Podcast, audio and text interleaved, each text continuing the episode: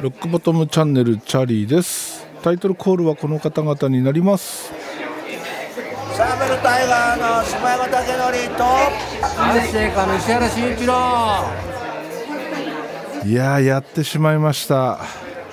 この12月に入ってぎっくり腰でございます。いやー何年ぶり？ほんとね多分5年ぶりぐらいでまともな結構激しいぎっくり腰を体験しております。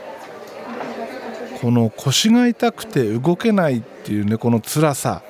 これね腰痛を経験した人じゃないと多分わからないんですよ。僕も若かりし頃ですね周りであのぎっくり腰だったり、まあ、中にはヘルニアだったりっていう人たちがいたわけですけど当時はですね何を腰ごときでそんな大げさな歩けないそんなわけないじゃん。ちゃんと根性入れろよぐらいに思ってたわけですよ。本当ごめんなさい。だけど自分が経験するとですねいやこんなにも動けないのかこんなにも痛いのかというのがね本当身に染みて分かります。あの当時をね今更ながら反省しております。でこれねあの会社行ってるじゃないですか。そうするとね辛いんですよ。そのなんだろう周りの目。昔の自分と重なるんですよ。大げさなサボりたいだけだろってこう思われてるのがねひしひしと伝わってくるんですけど本当動けないんだよね。なんだろうあのこういう時に限ってなんかね細々とした仕事があったり大きなものを動かしたり、まあ、そういうことがねあるわけですよ。でもまず中腰になるのが辛いでしょ。で一旦その姿勢で落ち着いちゃうと今度まっすぐ立てないわけですよ。もう腰が何ていうの固まってるっていうか痛くて。もうほんとどうにもならなくて。で車もね乗っちゃえば平気なんだけど運転してる間は平気なんだけどいざ降りるとなるともうえらいことですよ。降りてもまっすぐ立てない。そしてすぐには歩き出せない。で歩き出したとしてもなんかよちよち歩きっていうね。ほんとしんどいです。でさらに悪いことにですね先月ぐらいからかななんか気づいたんですけど膝がおかしいんですよ。膝がね時々カクンってなることがあって。でこの腰痛ぎっくり腰の時にですねその膝カックンが起こるとですねもうもう本当半泣きですよ。もう半泣きどころじゃないな。笑えてくるぐらい自分で笑えてくるぐらいどうにもできない。もう転ぶんじゃないかっていうね。でも転んだら腰痛いしなって。でなんとか我慢するんですけど膝カックンが起こると本当辛いです。そんなわけでね。もし腰痛未経験の方周りに腰痛の人がいたらですねもう本当いたわってあげてください。これね大事なことです。ということでまあ年末にも差し掛かってきてるのでね今年買ったものまあこの中でなんだろうベストではないまあとりあえず買ってみたよっていうものをねまずいくつかピックアップしてみようかなと。そのベストなもの特別気に入ったものに関しては後日また改めてやろうと思います。今年の初め頃に買ったものというと、まあ、iPad Air プラス Apple Pencil 2これですね。まあ悪くはない悪くはないどころかいいんですけど今のところあまり使い道がない。本当にね。買わなきゃいいじゃんっていうところなんですけど当時、えー、Kindle をしばらく使ってたんですよ。iPad ずっと使ってたんですけど iPad が手元からなくなってですね iPad 高いしな当時漫画読むぐらいにしか使ってなかったので Kindle でいいかということで Kindle を買ってみたんですけど iPad を長年使ってきた僕からするとですねどうしてもこう馴染めなくてで iPad Air を買ったと。でペンシルに関してはあの以前、えー、初代のペンシル iPad それは iPad Air だったかな。Air とペンシルを買った時にほとんどペンシルを使わなかったんですよ。なので今回はペンシルいらないなと思ってたんですけど結局ね一緒に買ってしまいました。結論から言うと本当宝の持ち腐れ状態。全然使っておりません。せいぜいお風呂に入る時に漫画を読んだりちょっとしたゲームをしたりという感じの使い道しかできておりません。そしてその後買ったものビーツのパワービーツプロ、まあ、イヤホンですね。ワイヤレスイヤホン。耳に引っ掛けるタイプのものになります。これなんで買ったのかというとこれを買った頃ですねあのクラブハウスにめっちゃハマってたんですよ。通勤途中それからちょっとした空き時間クラブハウスをやりまくってたので手持ちの AirPods がですねもうバッテリーが全然ダメですぐバッテリー切れちゃう状態だったので落としにくい自転車に乗る時にも使えそうなこの耳掛けタイプのパワービーツプロこれを選んだわけですね。でこれもねうん今となっては全然使っておりません。クラブハウスにはまって買ったはいいけどすぐその後クラブハウスをやらなくなったのでこれこそね散財だったな。無駄遣いですね。反省しております。実際今の生活でこのイヤホンを使う機会ってほぼないんですよね。普段の移動は全て車。で自転車に乗る時にこれ使えるなとも思ったんですけどこれをつけてると自分の移動のその速度による風切り音がうるさくて全然よく聞こえない。ノイキャンがついてないんですよね。なのでもう全然使い道がないということで部屋で眠っております。それからあそうこれはねちょっと良かったなというものがありますね。マットレス。ずっと買い替えなきゃ買い替えなきゃと思いながら今年ようやく買い替えました。今回僕が選んだマットレスはコアラマットレスっていうもんですね。サイトを見に行くとですね動画が上がってるんですけどその動画があまりに衝撃的だったので買ってみました。どういう動画だったかというとですね自分の横にワイングラスを置いてその上でねあの飛び跳ねてもワインがこぼれないっていう。まあさすがにねこれ試してないですよ。こんなこと試せないですよ。なんだけどこれは面白いと。ネタになるに違いないと思って、えー、これをポチってみました。まあ、実際ねもう何ヶ月半年以上使ってるわけですけど、まあ、若干柔らかいかなっていう気はしないでもないけど、え快適に眠れております。いい感じであの気に入っております。で僕が選んだサイズはシングルではなくセミダブル。専用のフレーム。これも一緒にポチりました。であとはですねまあどうでもいいっちゃどうでもいいんですけど電気ケトルが壊れたので、えー、それを買い替えたと。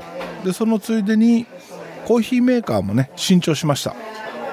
これねあの昔から好きなブランドでボダムっていうところなんですけどこれどこだっけな北欧のどっかだったと思うんですけどボダムっていうメーカーがあります。キッチン用品を出してるとこね。でここのプアオーバーっていうコーヒーメーカー。これがねまたおしゃれなんですよ。僕に似合わずおしゃれなんですよ。でそれと、えー、グースネックタイプの電気ケトル。コーヒーを入れるのにねグースネックの方が入れやすい。ということで今回これをチョイスしました。でこのプアオーバーっていうコーヒーメーカーこれに関しては掃除がめんどくさいんですよね。えー、なんて言ったらいいんだろう。フラスコみたいな。こう口の広いフラスコみたいなものの上にカポッとそのフィルター部分を乗っけてコーヒーを入れてお湯を注ぐっていう。至ってシンプルなコーヒーメーカーなんですけどまあそのフラスコ部分の掃除がね結構手のでかい僕には面倒くさいと。いうことであんまり使ってないです。うん。本当ほぼ使ってないですね。飾りになってます。ただグースネックの電気ケトルに関しては毎日使っております。本当これはね便利です。この製品が便利なんじゃなくてこのタイプの電気ケトルが便利ってことですね。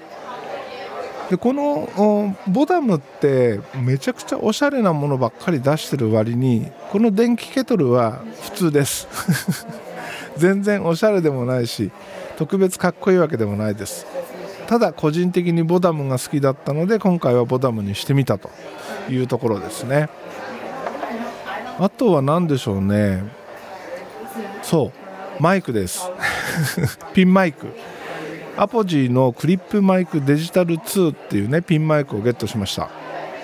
結構高かったんですよ。でこのピンマイク特徴としてはえー、本体から伸びた先にねフリスクみたいなこう小さなボックスがついてます。でそこからケーブルを差し替えることで、えー、いろんなものに接続できるっていうものなんですけどライトニング端子それから USB-C、USB-A の変換ケーブルがついてくると。いうものですね。iPhone でも使えるし Mac でも使えるし Windows でも使えるしと。これは便利だなと。でちょうどこの頃 YouTube をちゃんと撮ろうと思って YouTube の音声をどうやって撮ろうかなっていうところでこれを選んだんですけどこれを手に入れたのとですね時を同じくして YouTube やらなくなりました。ダメですね。ということで今は Mac の外部マイクとしてつなぎっぱにしております。ただ外部マイクとしてつなぎっぱになってるんですけどいざ使う時はこれをねあの口元に持ってこなきゃいけない。結局それが面倒くさくて、えー、普段使うマイクとしては選択しておりません。本当いらないよねこれね。ゴミみたいなもんですよね。はいというわけでね今年ポチったもの第1弾。買ったけどあんまり使ってないもの。っていう感じですね。後日今年買って良かったもの気に入ってるものなんかをね、えー、紹介しますので楽しみにしてください。ということでちょっとね話を変えて最近のネタです。最近のネタというか、えー、昨日おとといぐらいのネタですね。iPhone の OS がアップデートされました。iOS15.2 となりました。でこの iOS15.2 から実装された新しい機能サービスの一つにですね Apple Music Voice っていうのがあります。これね、えー、契約してみました。月額480円。でこれ何かというと Siri で操作することしかできない Apple Music ってうん。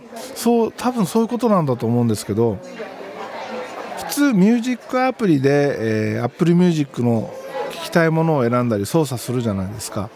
だけど Apple Music Voice に関しては Siri でしか操作ができないんですよ。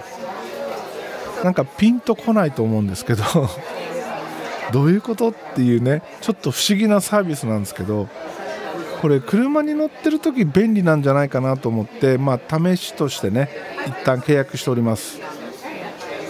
でもねこれ使ってみると何気に便利なんですよね。例えば Siri に対してですね誰々をかけてとかね誰々の最新アルバムをかけてとか誰々の1枚目のアルバムかけてとかそういうのでねちゃんと答えてくれるんですよ。まあ、もちろん時々、えー、わけのわからないものがかかったりします。まあそこはまあまあしょうがないよね。ただ昔に比べるとねかなり精度が上がってます。ちゃんと反応してくれます。なんだろう反応してくれるというか自分の意図したものをちゃんと汲み取ってくれてる結構ねあの Siri 使えます。なので最近 Siri とはね結構仲良しです。ただねこれ一つ問題があって僕普段車の中では Spotify を使ってたんですよ。で Apple Music Voice これを契約して Siri に何々をかけてって言うとですね僕の中ではてっきり Apple Music が動いてるって思ってたら CM が入るんですよね。あれ？これ Spotify じゃんって。今 Spotify 無料のプランで、え、使ってるので CM が入るんですよ。Siri 経由で曲をオーダーして聴いてると常に Apple Music がかかってるって思い込んでたんですけど普段 Spotify を使ってる僕の場合ですねメインに来るのが Spotify だったと。でこれどうやったらね Apple Music に行くんだろうっていろいろ調べたんですよ。設定項目の中でそのどのサービスを最初に使うかっていうのを選ぶ項目がなかったんですね。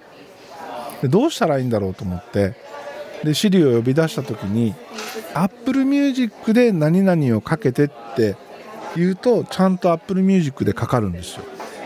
でそれを何回か繰り返してるうちにプライマリーのサービスが Apple Music に切り替わりました。なので、え僕のようにですね他のサービスをメインに使ってた、えそういう人がですね Apple Music Voice 契約した場合最初の数回、うん、数回でいけると思うんだけど必ず Siri にお願いする時に Apple Music でっていうのをつけて喋るんですよ。そうすると学習し直してくれるみたいです。でサイトによってはね前回使ったサービスが優先的に起動するんじゃないかっていうふうにね書いてるところもあったんですけどどうなんでしょうね。その辺はっきり分かりません。ただ僕の場合は Apple Music で何々をかけてっていうのをね、えー、何回かやってるうちに、えー、Siri はそれを学習したらしく、えー、それ以降 Siri にね何々をかけてっていうと Apple Music を優先的にかけてくるようになりました。この辺のねその設定っていうかあるといいよね。どのサービスを優先するのかっていうね。まあそんなわけで今は車の中通勤中はですね Apple Music Voice を全面的に使っております。なんかね Spotify の無料プランよりも音がいい気がする。まあ、車のスピーカー大したことないので純正のスピーカーなのでよくわからないっちゃわからないんだけどうん Spotify よりもいい気がします。ただねあの本当、えー、車の中で使うにはボイスいいと思いますよ。もしよかったら一度試してみてはいかがでしょうか。というわけで今日はこの辺で終わります。エンディング曲はヘルボイスヘルギターから焼酎野郎でお別れです。ではまた次回です。